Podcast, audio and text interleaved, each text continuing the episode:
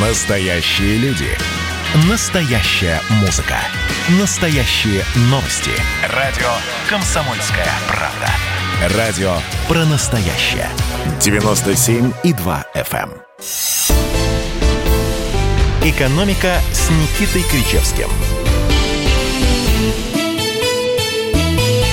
Драматический дуэт в эфире радио «Комсомольская правда». Профессор Никита Кричевский, редактор Алексей Иванов. Рассказываем про последние экономические новости этой недели. Здравствуйте, Никита Александрович. Мы не то чтобы рассказываем, мы их обсуждаем, исследуем, анализируем, Препарируем. препарируем, доносим суть сермягу до простого нашего верного нам слушателя Алексея Валерьевича. Здравствуйте, мои дорогие. И давайте начнем сразу с горяченького. Сегодня у нас важное совещание было. Владимир Путин и Михаил Мишустин встретились ну, посредством а, современных технологий через экран и обсудили ситуацию с восстановлением экономики. Я думаю, у нас есть, да, а, выступление Владимира Путина, какая-то краткая выжимка из него. Давайте основную новость послушаем, так сказать, э, из первых уст. От. Одна из этих мер поддержки и строительной отрасли, и граждан – это льготная ипотека по 6,5%. Она у нас заканчивается 1 ноября. Э, Михаил Владимирович, с учетом того, что ситуация у нас складывается, в общем-то, непросто, хотя экономика восстанавливается, тем не менее, людям еще тяжеловато и отдельным отраслям экономики, в том числе и стройки. Давайте продлим эту льготу хотя бы до середины следующего года. Итак, друзья, льготную ипотеку продлевают. Ну, по, по, по, по крайней мере, президент об этом сказал, а мы знаем, что если президент сказал, то это будет исполнено. Но знаете, что меня удивило? Меня удивило, что продлевают ее до 1 июля 2021 года. Не-не-не, хотя бы, Хотя бы. хотя бы. Но, по крайней мере, еще несколько дней назад Минфин уверенно заявлял, что на 2021 год на весь продлят льготную ипотеку. То есть все-таки решили поосторожничать. Ну, мы не видели итоговое решение правительства, поэтому не будем а, бежать впереди паровоза. Вполне вероятно, что и на весь год продлят, ну, я имею в виду на весь следующий год, но, может быть, до 1 июля 2021 года продлят. Что не суть важно. Что не суть важно, потому что это ставит точку а, в том споре, который мы с вами наблюдали на прошлой неделе, когда а, доцент Сережа Хистанов, а, видимо, пренебрегший поддерживающей терапии заявил о том, что э, нас ждет ипотечный пузырь. Ипотечный пузырь. Я тут же задал вопрос, а что есть ипотечный пузырь? И не нашел на него ответа. Потому что, я понимаю, есть пузырь на рынке недвижимости, когда цены на недвигу растут так, что а, сегодня ты покупаешь, через полгода ты продаешь, с ремонтом сделанным, с выплаченными процентами, со всеми накладными расходами, и все равно остаешься в прибыли. В Америке в середине нулевых было даже специальное телевизионное шоу «Купи дом и продай его дороже». И там препарировались эти случаи, когда говорят, а вот смотрите, вот сегодня мы купили вот такой дом. Джон Смит, что ты делаешь? Ну, я вот здесь что-то подправил, что-то подделал, проходит несколько месяцев. Джон Смит впаривает этот дом по цене там на 10, 20, 30 Давайте я выступлю в качестве адвоката Дьявола, Хистанова, адвоката дьявола, Сергея Хистанова. Что такое ипотечный пузырь? Ипотечный Не пузырь, когда ипотеку раздали людям, которые пузырь. потом не смогут за нее платить. Сейчас раздадут всем подряд. Именно это самое было в нулевые годы в Америке, Я вас когда сейчас выгоню из студии, Иванов. А все подряд это не относится к моим слушателям. На секундочку. Во-первых, не всем подряд. Во-вторых, доступность ипотеки в России весьма-весьма относительная. 6,5% не идет ни в какие а, ни в какое сравнение, в- если мы берем ту же Америку, где 3,3% годовых. Так?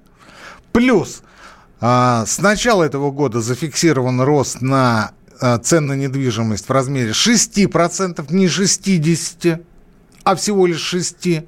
Наконец, для того, чтобы взять даже льготный ипотечный кредит, да будет вам известно, господин Иванов, вы должны внести первый взнос в размере 20%. 15. А в Америке сколько было? Zero. Zero. Подсказываю. Zero. Поэтому слепой 80-летний афроамериканец, который без ноги, без руки, без уха, в какой-то момент не смог внести очередной ипотечный транш и стал тем камешком, после которого случилась ипотечная лавина. У нас ничего подобного нет. И если бы сегодня Путин не выступил, мы бы так с вами и болтались. А будет ипотечный пузырь или не будет? Слушайте, у меня вот такой вопрос. Что для нас с вами важнее? Мифический ипотечный пузырь, который может будет, а может не будет, или реальное улучшение жилищных условий каждого конкретного человека, который хоть немножко, но зарабатывает для этого. Пусть это будет первая квартира, пусть это будет дерьмобетон, но это собственно, крыша над головой. А это значит что? Это значит детки Алексей Валерьевич. Я хочу сослаться на авторитетный источник сейчас. Это кто такой? Виталий Леонтьевич Мутко. Ну, здесь заявил. я встал и снял шляпу, Алексей Валерьевич. Тут Виталий я... Мутко заявил как, как о рекордном... Это? О рекордной no выдаче... он заявил. No криминалити. Рекордная выдача ипотечных кредитов в сентябре, друзья мои. 180-185 тысяч выданных ипотек за один месяц, а их объем приблизился к половине триллиона рублей за один месяц, повторяю. При этом это исторический рекорд, и он практически на треть побил предыдущий рекорд, который был установлен когда? В августе этого же года. Тогда на 392 миллиона рублей, э, вот миллиарда считайте, рублей. что а, я сейчас прогоню Джинсу, и Виталий Леонидович мне проплатил. Но я ему очень благодарен за а, тот умопомрачительно короткий срок, а, в течение которого мне перечислили как многодетному 450 тысяч рублей в счет частичного погашения моего ипотечного кредита. Брали и объявляли 30 дней на рассмотрение. Это from, from his from heart. My heart. From, from my heart. From my heart. Вот. А, а перечислили за 10. И это через Дом РФ шло. И Дом РФ получил мою заявку, согласовал ее с Росреестром, причем он же понятно, что он не знал, что это именно тот Крещевский, о котором э, мы сейчас с вами говорим, да? Вот. И в течение 10 дней он ее закрыл. Вы понимаете, это супер программа. Да, просто. я в субботу с утра залезаю в этот самый, в мобильное приложение у себя, там, где и ипотечная задолженность, и вижу, что минус 450. И мне хочется сказать, Виталий Леонтьевич, от всего сердца. From my heart, Виталий Леонтьевич. Но вот такими Вы темпами настолько белые вороны скоро в стране не будут им, э, обладателями счастливыми ипотеки, потому что, извините, по 200 тысяч за месяц. Счастливые обладатели собственного жилья, я попросил бы, Алексей Валерьевич. А счастливые обладатели... Знаете, это вообще... Я... Тут я с вами соглашусь. Вот на своем личном примере. К чему это привело? К чему это... Вот взял первую ипотеку. Дочь родилась. Взял вторую ипотеку, двойняшки родились.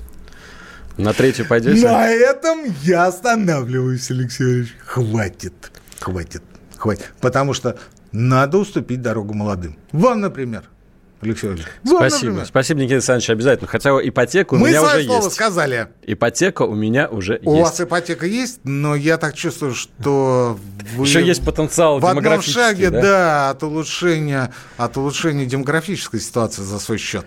Хорошо, Логично, но да? я все-таки верну вас к экономике. Знаете, какая стоимость этой программы по а зачем, ипотеке? Зачем нас возвращать к экономике? Я вам тысячу раз говорил и повторю, повторю в тысячу первый раз. И экономика на 50% психология. Психология.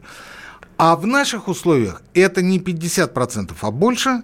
Это первое. И второе, без учета менталитета нации, без учета э, узловых характеристик, узловых представлений социума о своем житие-бытие, выстраивать какую угодно экономическую политику, ну, просто невозможно. Просто невозможно. Вот мы сегодня будем говорить о то, что в понедельник господин Якобсон, который, оказывается, вице-президент ФШ, ну, мы ему слушали по барабану, кто такой господин Якобсон, он сказал, что э, вот я э, рекомендую, подсказываю, советую правительству обратить внимание на три вещи, которые ускорят экономический рост. То есть, ну, э, имелось в виду, что экономический рост у нас есть, но он какой-то медленный, вялый.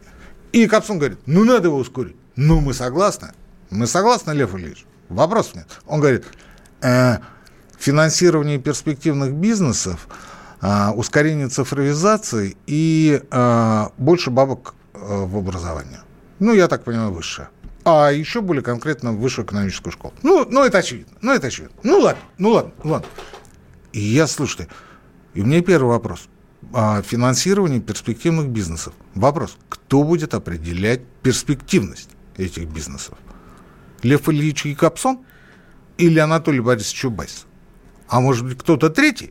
Не побоюсь этого слова. Я думаю, у нас есть специально обученные люди, которые сидят в Белом доме. Конечно, у нас на везде, Старой площади. У нас ви... Нет, на, на, на Старой площади люди делом занимаются. А, они не рассматривают и не исследуют перспективность бизнеса. А второй элемент а, ускорение цифровизации. У меня тут же вопрос. Слушайте, вот сейчас я скажу а, простонародную фразу. А жрать вы цифру будете? Ну вот, ускорение цифровизации, перспективный бизнес. Что будете кушать-то? Цифровиз... Цифру? Цифровизация повышает производительность труда. Кто вам это сказал? Это общеизвестный факт. Аксиома. Нет, Алексей Валерьевич, э, производительность труда – это комплексный показатель, на который влияют а, многие факторы производства. Ну вот раньше мне нужно было взять бумажку, на ней что-то напечатать, прийти в э, к чиновнику отдать ее. А теперь все вот так вот через э, портал Но госуслуг. мозги-то у чиновников остались прежние. Вы же это на моем примере знаете. Вы же знаете, что мозги-то прежние. Ну вы-то не чиновник. Цифровизация-то свое, э, что называется, свою лепту вносят, и все это ускоряет. Но мозгов у них больше не стало. Они по-прежнему не понимают, что это такое. Как это, вот, скажем, посмотреть там форму 2 НДФЛ у того же Кричевского или еще что-то. Нет у них понимания. Ладно, друзья, у нас настало время для первой паузы в нашей передаче. Через несколько минут возвращаемся в прямой эфир. Экономика. Георгий Бофт.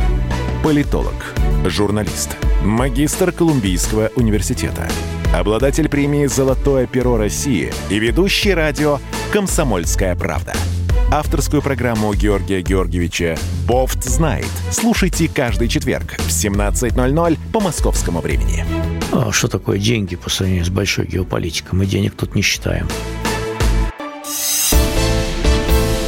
«Экономика» с Никитой Кричевским – Так, друзья, мы возвращаемся. Крычевский Иванов. Я напомню, студийный номер телефона 8 800 200 ровно 9702, WhatsApp и Viber плюс Полина 7 900... Плюс 7 967 200 ровно 9702. Хорошо, что многие из вас и так его помнят и знают, судя по количеству сообщений в нашем чате. Пишите что еще. Что пишут, Алексей? Пишут, ипотека – это прямая налоги Нет, ну, выкупных ну, платежей. Слушайте, ну мы же с вами договорились, что мы этот бред рассматривать и комментировать не будем. Ну, э, в 861 году не в 864, мой милый, а в 861 году у крестьян просто не было выбора. Хочешь не хочешь, приходилось оформлять выкупные платежи на себя, плюс ко всему через полосица, плюс, плюс ко всему постоянные недоплаты и прочее, прочее. А сейчас же вы же имеете возможности выбор не брать ипотеку. Вы же можете жить с мамой, с папой, с дедушкой, с бабушкой. Вы можете жить на улице в палатке. Вы можете взять ипотеку на селе. И не под 6,5, а под 2, по 3%. Вы можете поехать за бесплатно, например, в село учителем или врачом. Да мало ли специальностей, которых не хватает в сельской местности. Вы можете там совершенно спокойно получить комфортабельное жилье. Что вы нам рассказываете про выкупные, выкупные платежи? Если бы ты что-то знал про это! Еще одно сообщение прочитаю. Теперь приходится, это уже мне, наверное, реплика адресована, теперь приходится через госуслуги оформлять, а потом еще нарочно нести. Работа стала в два раза больше. Это про то, что цифровизация на самом деле. Ну, Алексей Валерьевич, вот я сейчас, я сейчас опять сломаюсь. Я сейчас опять буду рассказывать про Собянина и про пособие. Ну, зачем вам это надо? Давайте, не надо. Да, давайте, давайте, давайте, давайте про госдолг, давайте про Кудрина. Про Кудрина. Давайте вот про Борис Чубайса, давайте большой... про Лексутова, давайте про то, что волнует людей. Я выбираю Кудрина. 60 лет Алексею Леонидовичу было вот буквально на днях. Мы его поздравляем. Конечно, Почему же это легенд... на днях, если это было позавчера? Позавчера это на днях. Хорошо. Так вот, Алексей Леонидович Кудрин, 60 лет, легендарный фина, министр финансов, которого признавали в свое время лучшим европейским министром финансов. Он дал в это... А, легендарный хранитель олигархических традиций 90-х, я бы так сказал.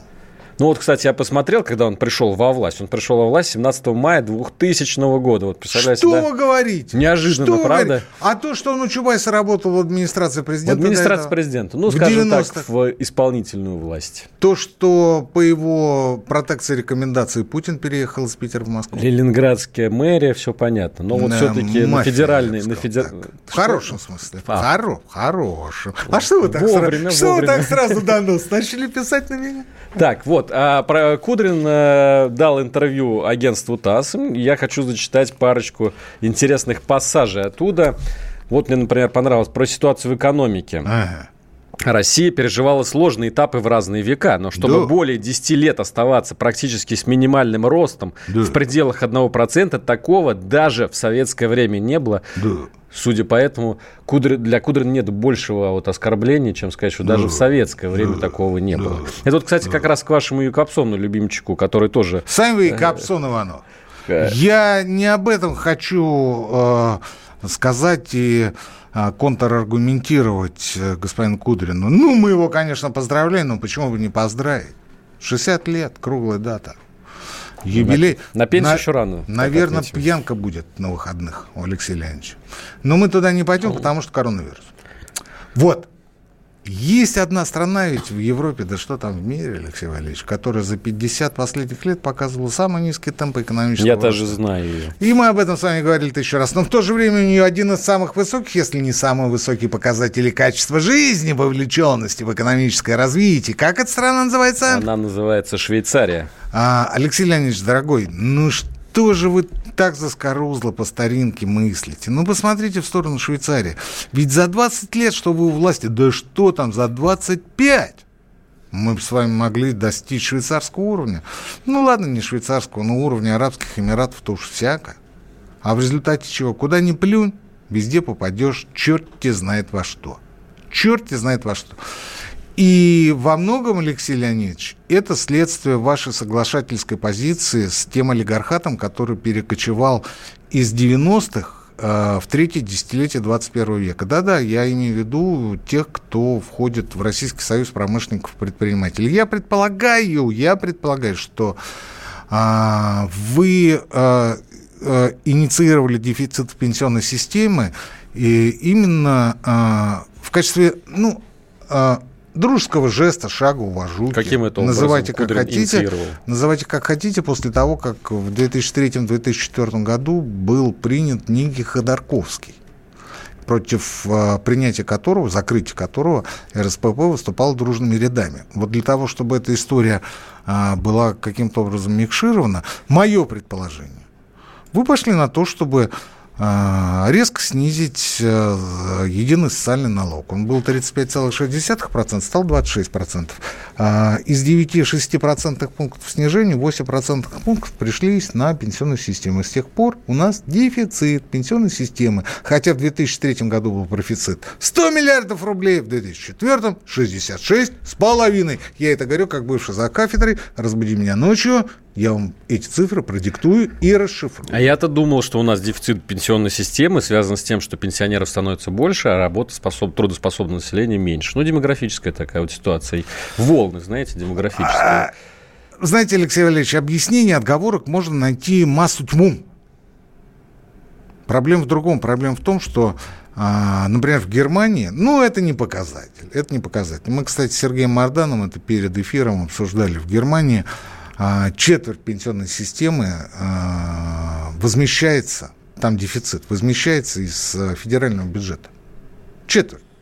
Ничего немцы не жужжат. Да, там тоже проблемы со стареющим населением. А у нас сколько? У нас же тоже возмещается частично. У нас, у нас даже больше. У нас даже больше, но а, что касается непосредственно пенсионных выплат, там цифра существенно меньше. А что касается на круг, а ведь на круг это ежемесячные денежные выплаты, это герой Советского Союза, а, герои России, это чернобыльцы, это пострадавшие в Семипалатинске маяке Тоцком и прочее, прочее, прочее, там, конечно, получается больше. Там, конечно, получается больше, там получается из 8 триллионов приблизительно, а, не соврать-то, ну, больше половины не соврать. Не соврать. Но здесь я за точность не отвечаю. Почему? Потому что не вижу принципиальной разницы. Я вижу а, я вижу ужас в глазах э, человека, а, разбирающегося в социальном обеспечении, который все последние 20 лет находился в летаргическом сне, вдруг открыл глаза и спросил, как? Вы заменили пенсионным фондом Собес? Соцзащиту? И мы будем сказать, да, вот так получилось. Он сказал, вы что, с ума сошли? Давайте это, меня обратно в летаргический сон, может быть, лет через 20 что-то изменится. Вот. Поэтому Алексей Леонидович Здоровья вам, долгих лет жизни. Не берите пример с Чубайса, А который заболел коронавирусом. прочитаю. От, от э, Кудрина, моего тезки. Он такой обтекаемый, но мне кажется, очень важно слушать нюансы, которые он говорит. Про бюджет, который вот сейчас при- принимает Госдума. Я бы оценил этот документ как очень жесткий, говорит Кудрин. Мы еще не вышли из кризиса. Я считаю, что у нас хватает ресурсов, чтобы сделать бюджет мягче с точки зрения увеличения расходов и поддержки экономики. Думаю, надо обязательно увеличивать расходы. Вместо этого по целому ряду направлений в следующем году запланировано сокращение на 10%, секвестр, да? Без этого стоило бы обойтись. А что можно сделать, как раз он намекает на то, чтобы увеличивать госдолг. Странная какая-то история наблюдается с начала этой недели. А, Выступают а, облеченные властью господа, и все как один на перебой говорят о том, что мы справимся с бюджетным дефицитом, и вообще надо печатать больше, больше и больше. И не сегодня, не завтра все поправится, все будет шоколадно. Я не знаю, для кого они это говорят. Явно не для нас. С Ивановым явно а, для Владимира Владимировича, но мне кажется, он не читает э, тех газет, где публикуются эти интервью. Пока же а, на этой неделе вышла статистика за январь-август по налогам. Налог на прибыль а, минус 18%, а, НДФЛ рост на 2,6%, но при этом мы с вами а, понимаем, что это не выплаты а, медикам и, а, так скажем, учителям и прочим, а это обеление сервисного сектора в надежде на то, что бюджет поможет этим предприятиям. Поэтому произошло обеление. Обеление и по Москве на 5,4% рост, и по России в целом на 2,6%. А вот НДС минус 1%. За август, за август минус 4%. Налог на добычу полезных ископаемых минус 39%. Итого за январь-август налоговые и неналоговые доходы федерального бюджета сократились на 20%, господа. В переводе на русский, в переводе на общеупотребительный, э, Алексей Валерьевич, от 20 миллионов хапните 20%. Сколько будет? От Одна 20 пятая. триллионов. Одна пятая. Я в абсолютных цифрах. Четыре триллиона. 4, 4 триллиона, при этом это без учета второй волны а, коронакризиса и коронавируса. А почему я говорю о второй волне? Потому что а, в августе, когда еще а, второй волны не было, констатировалось, что сфера услуг провалилась на 37,5%. И в сентябре-октябре она явно не восстановится. При, при этом, вы знаете, вот я не знаю, как в регионах, а в Москве, дорогие мои а, сограждане, нарастает паника по поводу второй волны. Я несколько раз был свидетелем, как из а, офисных а, помещений, из офисных зданий выно- выносят компьютеры, технику, какие-то документы, а, бумажные коробки, погружают в машину, люди уезжают. Когда я спросил, в чем дело, в чем проблема, удаленка. Удаленка. А я говорю, Собянин? Нет, они боятся. Они просто боятся заразиться. Друзья, мы уходим на новости. Через несколько минут слушайте нас снова в эфире радио «Комсомольская правда». «Экономика». Это было начало. Это действительно история, которая будоражит. Так вся страна обалдела. И Россия родина слонов, она от океана до океана, да, и мы, мы всегда правы, мы никогда не сдаемся. И самое главное, что же будет дальше? «Комсомольская правда». Это радио.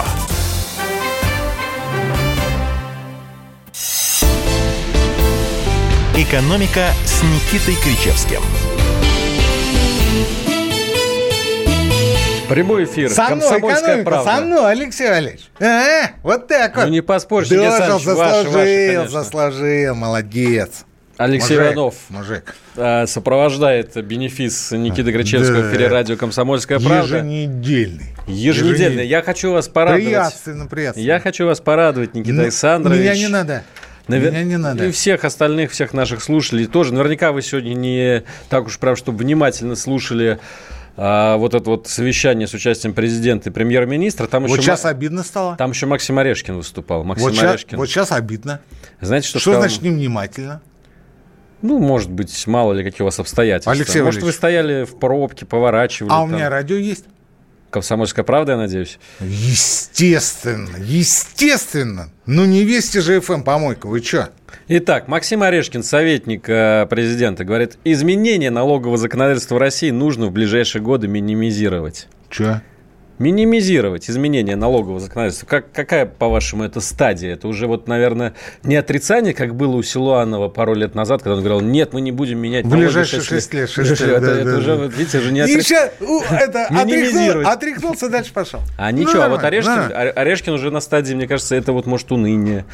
Ну, еще, вот, наверное, непринятие того, что все-таки налоги придется заплатить. Я, слушайте, я, я вот, э, возвращаясь к Кудрину, э, он говорит, ну вот как-то вот на 10% сокращение это неправильно. Но мы же закончили-то первую получасовку на чем? На том, что э, недополучение доходов уже за январь-август составляет 20%.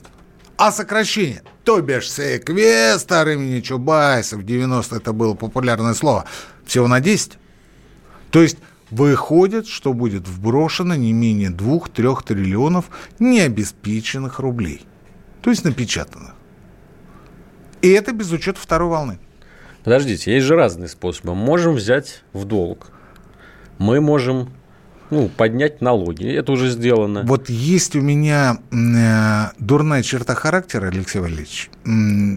Я когда разговариваю, я предполагаю, что ход моих мыслей и рассуждений, а также стартовые позиции моих слушателей идентичны моим собственным. Это меня губит. Я признаю, недоработка. Дело в том, что взять в долг у иностранцев нет никакой возможности, потому что они в долг нам не дают. К нашему огромному сожалению. В долг мы берем у крупнейших российских госбанков. Это порядка а, более чем три четверти общих а, заимствований в этом году это госбанки. Госбанки это средства, в первую очередь, вкладчиков, а также свободное время, свободные остатки компаний. А, Эти средства не бесконечные, поэтому с этого понедельника Центральный банк запустил печатный станок. Смысл а, механизма, схемы очень простой. А, Крупнейшие госбанки покупают облигации федерального займа, то есть финансируют дефицит федерального бюджета. Тут же бегут в Центральный банк, вносят это в обеспечение выдаваемых им Центральным банком средств. Да? И таким образом возмещают в своих балансах деньги, потраченные на приобретение ОФЗ. То есть, по сути, это выстраивание той самой пирамиды, Алексей Валерьевич, во славу которой меня призывали высказаться весной этого года, а, если мне память не изменяет, за 150 тысяч рублей. Я отказался, э, и после этого в глаза супруги какое-то время не смотрел. Ну, потому что, потому что, потому что она-то на словах бы поддержала бы, конечно, понимаете, мою принципиальную позицию. Но Но деньги, 150 но тысяч, это деньги-то на 150 дороге ну, не валяются, ты понимаешь? Хорошо, не мне валяются, скажите, не у валяются. нас все-таки в стране государство для госбанков или гос- госбанки для Это государства? одно и то же. А зачем они тогда друг у друга берут в долг, передают друг другу? Ну, потому что а, финансировать дефицит бюджета напрямую средствами ЦБ нельзя, а, по той простой причине, что печальный опыт мы проходили 30 лет тому назад, назывался он «Последний год существования СССР». Сейчас, по ощущениям, самое-самое начало 90-го года, если мы берем исключительно финансовую сферу, исключительно, вот именно тогда начал работать печатный станок и начал набир- набирать обороты. И а, председатель Центрального банка, им был тогда некто Геращенко, а, будучи коммунистом, естественно, не мог сказать «нет» партийному руководству. И печатал деньги. И передавал эти деньги в государственный бюджет. А государственный бюджет этими деньгами выплачивал пенсии и прочее, прочее, прочее. Вот такая была история. А самое-самое начало 90-го года. Самое, это по ощущениям, я уже просто слишком стар для того, чтобы а, не помнить такие вещи. то есть вы хотите сказать, что и Павловская реформа новая не за горами? Когда был обмен 50 и 100 рублевок, это, Да. это, Это, было... же тоже было изъятие. Ну, это сути, был вот это. абсурд, это был абсурд. Я бы даже не стал бы а, останавливаться на этом печальном эпизоде по- позднесоветского периода. Ну это, ну, это ни о чем. Кстати говоря, вот вы хотели со мной поговорить по поводу цифрового рубля, я вас категорически послал. А, с этой темой. Но а, по поводу Павловской реформы, я бы, знаете, я бы вбросил бы в общественное поле а, идею для обсуждения не цифрового рубля, а нового дизайна формата банкнот. Очень интересно. Понимаете? И сказал бы, а вот что бы нам не деноминировать или бы... Вот на советских а... вот этих 25-рублевках там был портрет Уберите Ленина. Ленина с денег, там и 10-рублевки были. Я, я к тому, что... Я к тому, Чей что, портрет мы слушайте, поставим? Я, я к тому, что... А у вас что, в стране голод, городов, что ли, мало? Почему у вас там... Саратов. Хабаровск, Ярославль, ты понимаешь, Саратов там еще не- А Саратова-то нет у вас? И почему бы на банкнотах не печатать, как это принято в Европе, например, или в Америке, портреты выдающихся государственных, общественных, научных, спортивных деятелей? Представляете? И мы сейчас с вами полчаса бы рубились уже. А, и подключали бы аудиторию и говорили, а кого бы вы хотели увидеть на банкноте достоинством в тысячу рублей? Прикиньте, они вместо того, чтобы бросить эту сумасшедшую по популярности идею, говорят, а вот цифровой рубль. Ну что такое цифровой рубль? Сказали, ну мода такая во всем мире идет на цифровые валюты. Ну это понятно, китайцы, американцы, европейцы и прочее. Вот. И тут же говорят, ну, это, конечно, не средство накопления, и вообще цифровой рубль будет подвержен колебаниям, но мы это сделали для того, чтобы бороться с серым сектором экономики. Весь мир продает и покупает наркотики, оружие и прочее через цифровые валюты. И только наш ЦБ говорит, мы это сделаем для того, чтобы убить, ты понимаешь, серый сектор. Ну, флаг вам в руки, ребята. Мы с Марданом вчера это обсуждали в прямом эфире и пришли к выводу, что э, мы бы поучаствовали в конкурсе на замещение вакантной должности начальника департамента цифрового рубля Центробанка. И, ну, так, знаете, это посмеялись такие, да, два таких стареющих гаврика, Мардан и Коричевский. А сегодня с утра я что-то проснулся и подумал, какой же я идиот. Надо же объявлять себя на замещение вакантной должности шофера или уборщика. Центробанка? Нет, департамента цифрового рубля. Потому что там же миллиарды будут на эту стратегию. Вы понимаете? Там даже уборщика золотится. Я уж не говорю о шофере. Я уже не говорю о шофере. Потому что шофер же тоже убирается в автомобиле после того, как начальник департамента его покинет. Вы прикиньте, сколько там денег будет оставаться. От тех миллиардов, которые будут предложены для э, выработки концепции цифрового рубля Российской Федерации. Олег Ермолаев нам пишет в нашем чате. Вопрос умным. Ну, наверное, вам, Никита Александрович. Ну, точно, не, точно не мне, точно не мне. Алексей Почему при Сталине такого не было, что нету денег? Они что, тоже печатали? Стоп. А при чем здесь Сталин? Сталин всегда причем в России. Не, я понимаю, так, э, ну там еще Иван Грозный, там еще Петр Первый, да мало ли душегубов было в стране. В истории, точнее. А, при Сталине, дорогой мой, дорогой мой, при Сталине денежная реформа 47 года была направлена, знаете, на что? На то, что значительная часть средств после войны оставалась невостребованной на счетах красноармейцев, которые, вы мне извините, дорогой мой чемодан, погибли погибли. Эти деньги болтались мертвым грузом. И их два года никто не мог востребовать. Потому что родственники не знали, потому что эти люди погибли или пропали без вести, потому что нужно было что-то делать с этим навесом, с этими остатками. Что сделали? Что сделали? Правильно, провели денежную реформу. Обменяли. И обнулили те самые остатки.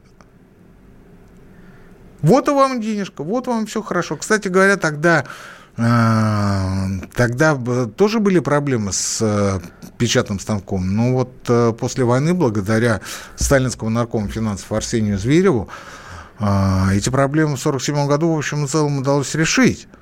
Но Никита Хрущев, могильщик СССР, когда в 1961 году предложил, в 60 году предложил провести денежный обмен, так называемая реформа 61 года, Арсений Зверев ушел со своего поста, просто положил заявление на стол, ушел. И вы знаете, что самое интересное?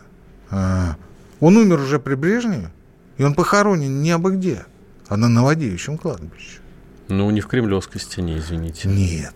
Ну, нарком финансов это не, это не та фишка, чтобы в, в Кремлевскую стену замуровывать. На Новодевичьем кладбище. То есть не хухры-мухры. Это говорит о том, что а, Брежневская когорта признавала а, господина Зверева как э, очень сильного специалиста-финансиста в области государственных бюджетных финансов. Так что, вы знаете, не пишите больше ничего мне, пожалуйста. Сбивайте. Видите, я, я увлекаюсь, а у нас опять пауза. Паузу в нашем эфире. Через несколько минут возвращаемся. Экономика.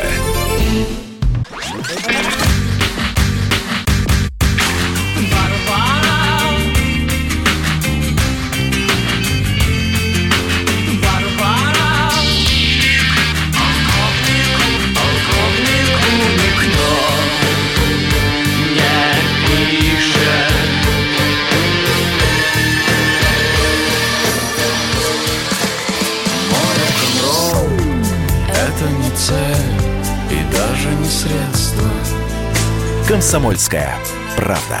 Радио «Поколение Битва». «Экономика» с Никитой Кричевским. Друзья, работаем для вас в прямом эфире. Никита Кричевский, Алексей Иванов. Обсуждаем проблемы. Мне вот, знаете, Алексей Валерьевич, мне, мне не очень понятно постановка вопроса, кто выгоднее, выгоднее России, Трамп или Байден.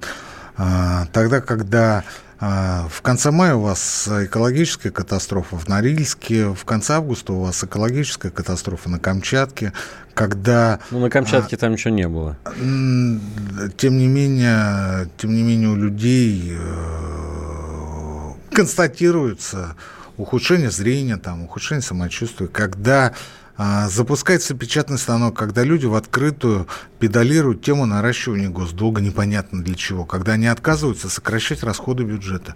Причем не социальные расходы, а расходы те, которые... Сам же Кудрин говорит о том, что ежегодно там мы теряем да, там бешеные какие-то безумные триллионы рублей. А, когда у нас э, э, даже тесты на коронавирус, и те приходят из Китая когда мы не можем обеспечить сами себя в достаточном количестве вакцинами, когда у нас абсолютно не защищен наш внутренний рынок, наш отечественный производитель. Я не понимаю, я не понимаю, какая нам хрен разница, кто придет, Байден или Трамп. Они что, скажут, ребята, займитесь протекционизмом? Вот на той неделе, на той неделе а РБК и Коммерсант писали еще несколько деловых изданий, писали о том, что а, возобновились наезды на похоронное бюро, на похоронных агентов, на, на компании по оказанию ритуальных услуг. Были названы две компании, говорю по памяти, Ритуал Сервис и Честный агент. Это не ГБУ Ритуал, это частные компании, они э, очень-очень небольшие, там а, общая сумма, общий объем похоронного рынка составляет 25 миллиардов, из этих 20 миллиардов рублей 23 миллиарда а, забирает на себя ГБУ Ритуал. 2 миллиарда это все остальные. Все остальные. Ну, даже если считать, что эти две компании берут 2 миллиарда полностью, остальным остается э, с Гулькин нос, ну, э, о чем говорить? 2 миллиарда? Нет. В ритуал сервис приходят оперативники МВД по Северному округу Москвы, а в честный агент приходит ФСБ. ФСБ! Приходят для того, чтобы провести обыска для того, чтобы изъять компьютер. ФСБ. При этом что есть? Честный агент – это э, мобильная платформа, разработанная нашими российскими программистами. Мобильное приложение, оно у меня даже было э, загружено какое-то время э, в телефоне, но я потом что-то понял, что я, наверное, как-то это... Что-то не то загрузил, я его стер. Я все. Но оно есть, оно есть. То есть заходите в это приложение и в режиме одного окна решаете все свои скорбные проблемы. Ну, это шикарная штука. Это капитализация. Это И сюда добралась проклятая цифровизация. Это показатель того, что мы действительно в плане цифры идем очень-очень а, широко и впереди. Нет, приходят и говорят, вы знаете, вы знаете, мы к вам пришли с обыском. Нет, я все понимаю, я все понимаю. Ну, но слушайте, вот ФСБ заняться нечем. Это первый вопрос. Второй вопрос. А, ну ладно, ГБУ «Ритуал» заберет под себя остатки там 2 миллиарда рублей. А, при этом, как э, говорят профильные эксперты, э, из 23 миллиардов э, реально объявляют по э, своей бухгалтерской отчетности 4. Остальные то ли в черный, то ли еще как идут. В данном случае меня это не интересует. Ну, мало ли там эксперты говорят, может, они ангажированы, может, они проплачены. Да бог бы с ними. Куда силовики придут дальше? Вот вопрос. Вот. И зачем? Ради того, чтобы контролировать черный нал? Если брать за основу расчета этих так называемых профильных экспертов и понимать, что э, ГБУ «Ритуал» показывает в белую только 17% своего оборота, это значит, что речь идет о сумме приблизительно в 1,7 миллиарда черных рублей. Это очень серьезные деньги. Но, опять же, не ФСБ должно наводить порядок в этой области, в этой сфере. У ФСБ не получится забрать это мобильное приложение и вот эту цифровую основу, цифровую платформу, потому что э, сервера находятся вне территории России. Я не знаю, где они находятся. Я предлагаю создать госкорпорацию. Роспохорон. Это ГБУ «Ритуал» есть. ГБУ «Ритуал». Ради бога. Но ведь э, это не монополизация. Я не знаю, как это назвать. Меня другой вопрос волнует. Э, это очень и очень неприятная тенденция, когда а, это же не хозяйственный спор. А это просто приходят силовики изымают. В 2018 году, цитирую по РБК, у честного агента а, изъяли 20 компьютеров. Не вернули, не вернули. В этот раз 5. Вы так удивляетесь, как будто вот вы действительно 20 лет в Швейцарии прожили, вот где вот прекрасно не, я не вот сейчас вернулись в Россию. Я не в Швейцарии, такие... я в летаргическом сне пребывал. В летаргическом сне, Слушайте, вы такие ну, удивляетесь. Ну, ну, 20 компьютеров, они же на балансе висят. И я тут со своим аудитором разговариваю, и он говорит, «Э, ну, можно, конечно, судиться с ФСБ, без особых перспектив, а можно списать. И я говорю, на этом мы останавливаемся, потому что э, если честный агент захочет узнать, как это можно сделать, я Анатолий Борисович, дам ваш телефон. Ну, честно, агент ко мне не обращается, я их не знаю. А, Ритуал сервис тоже ко мне не, не обращается, я их не знаю. И слава богу, я к ним не обращаюсь. Потому что обращаться к ним можно, как вы понимаете, по одному поводу. Бог пока миловал, Алексей Валерьевич. Но, но, вопрос в другом. Вопрос в том, а почему, почему ФСБ-то? Там чего? Террористы, там что, посягательство на государственный строй, там а, а, подготовка покушения на первых лиц государства. Что там происходит? Следствие разберется, Никита Александрович. Разбирается, ждите. А, и, наконец, наша традиционная рубрика, Алексей Валерьевич. Мечты, мечты, где ваша сладость, да, вот наша такая домашняя заготовочка. Я вот, кстати, хочу сказать, что вот к этому человеку точно силовики не придут, а потому что он всегда хорошее предложение говорит. Э, Председатель «Единой России» Дмитрий Медведев, знаем такого, выступил с предложением обеспечить россиян за счет государства лекарств, выда- лекарствами, выдаваемыми по рецепту, говорится на сайте партии. Каково, а, Никита Александрович? Сказка. Сказка. Вот, и, и, вот Владимир, Вольф, Владимир Вольфович не додумался до этой идеи. Да, Вольфович по сравнению с Дмитрием Анатольевичем просто ни о чем, Алексей Валерьевич. Ну что, тут, знаете, э, ну не надо матом-то ругаться, слушатели мои дорогие. Ну, я понимаю, что вы сейчас вспомните обещание Единой России, что к 2020 году мы будем получать 2700 долларов в месяц, что у каждого будет 100, 100-метровая квартира и прочее, прочее. Тут разговор в другом. Тут разговор о том, что эти, эти хотелки, не имеющие, опять же, ничего общего с реальностью, потому что тут же встанет э, весь крупняк и скажет, так вы хотите повысить взносы? Вы хотите ввести еще один вид страхования – лекарственное страхование. Или вы хотите за счет дефицитного бюджета финансировать зарубежную фармацевтическую отрасль? Мы Дмитрий Анатольевич, приходите к нам на радио «Комсомольская правда». Ну, поясните вы нам, не следующим. Ну, мы просто, вы знаете, мы теряемся. Мы теряемся. Мы придумываем всякую, ты понимаешь, ересь, пытаясь понять, что вы имели в виду. А заканчивая нашу программу, я вновь и вновь, я буду каждый раз повторять вам, ребята, Наше спасение в наших собственных руках. На этом до следующей недели с вами прощается Никита Кричевский и Алексей Иванов. Экономика.